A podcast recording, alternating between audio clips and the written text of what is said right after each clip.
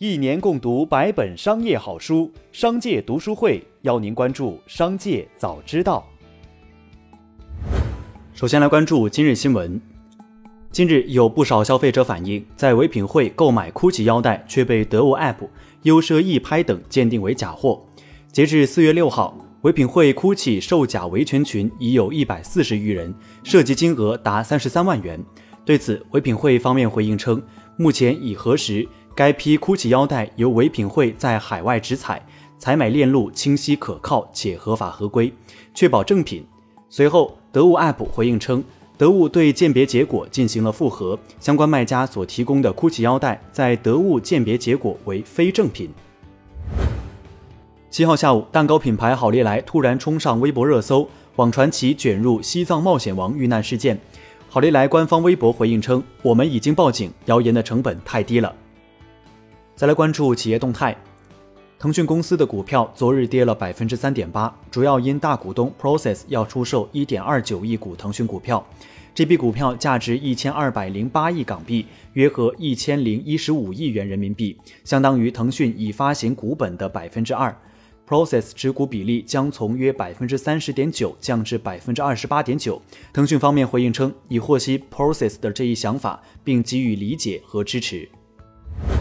四月六号，做空机构新登宝研究发表了一份针对易邦国际的做空报告，称后者涉嫌内幕交易、非法转移资金，通过一系列与内部人员和不明身份买方的异常交易，将资金转移出公司。而就在前一天，易邦国际才宣布建立加密货币交易所。对此，易邦国际称，新登宝研究报告包含许多错误，存在没有证据的猜测和对事件的不准确解释。上汽集团表示，去年三四季度，上汽大众的部分车型已经因芯片短缺面临产能紧张。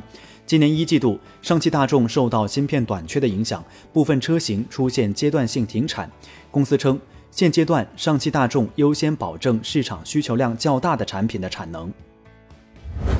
从多位行业人士处获悉，小鹏汽车的自动驾驶硬件研发已经涉入芯片领域，项目已经启动数月，在中美两地同步进行，主要研发自动驾驶专用芯片。目前团队规模不大，十人以内。如果进展顺利，小鹏芯片有望在今年底或者明年初流片。据悉，起家于东南亚的极兔速递已经完成了一笔十八亿美元的融资，由博裕资本领投五点八亿美元，红杉资本和高瓴同时跟投，投后估值七十八亿美元。成立六年来，这是极兔速递第一次接受步步高体系之外的股权投资。启动中国业务一年后，极兔速递的估值已经超过圆通、申通、韵达等老牌快递巨头，在加盟制快递巨头四通一达中，仅次于经营十九年的中通。据路透社，芬兰诺基亚和中国联想集团周三称，两家公司已经就数年来的专利争端达成和解，解决了所有尚未裁决的法律诉讼。诺基亚称，联想将向诺基亚支付净差额，但拒绝披露财务细节。诺基亚在2019年就对联想发起法律诉讼，称其侵犯了二十项视频压缩技术专利。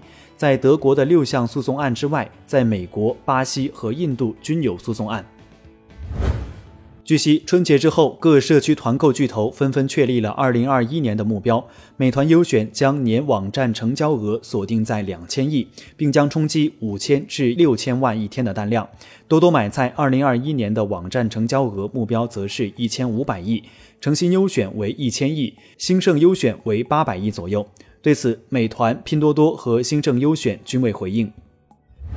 据媒体报道，三六零公司正在与上网网络接触拟收购 WiFi 万能钥匙。消息人士透露，双方近半个月一直在接触，但就收购价格等方面存在分歧。目前，三六零和上网网络官方均未回应此事。近日，特斯拉车内摄像头引发网络热议，特斯拉官方对此回应称。驾驶室摄像头目前在北美以外的市场并没有激活，即使是在美国，车主也可以自由选择是否开启使用。特斯拉配备了全球领先安全等级的网络安全体系，以确保用户隐私保护。截至四月一号，路易威登集团旗下彩妆品牌 Benefit 贝玲妃在全国多座城市已经撤柜，以后将以丝芙兰和品牌天猫官方线上店为主。目前，贝玲妃在全国的线下专柜仅剩七家。再来关注产业新闻。据央行最新公布的2020年支付体系运行总体情况，截至2020年末，ATM 机具体为101.39万台，较2019年末减少8.39万台。据统计，截至4月6号，商业银行机构退出列表显示，今年以来已有431家银行网点终止营业。前程无忧2021年第一季度薪酬调研报告发布，报告显示。北京、上海、深圳位列全国二十七个热门城市平均薪酬的前三位，分别为一万一千一百八十七元、一万零八百一十四元、一万零二百四十七元。对素来令人头疼的浮窗问题，工信部四月七号发布设计规范，指出。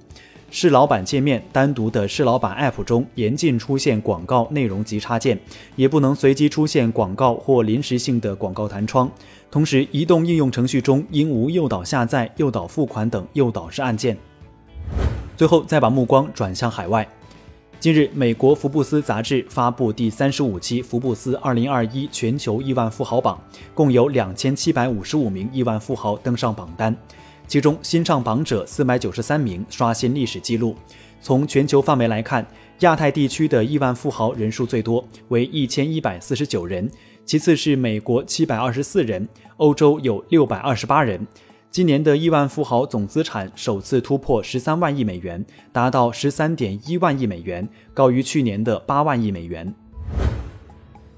日前，提姆·库克接受采访时回应苹果应用商店佣金问题，其表示规则对于所有开发者一视同仁，针对小型应用程序开发商的佣金比例也由百分之三十降至百分之十五。以上就是今天的商界早知道节目，最后还是要提醒您关注商界读书会。精选百本商业好书，一起养成一个长久读书习惯。加入商界读书会，和我们一起用听的方式见证自己的成长。微信关注“商界食堂”，回复“读书会”就可了解加入。期待与您相见。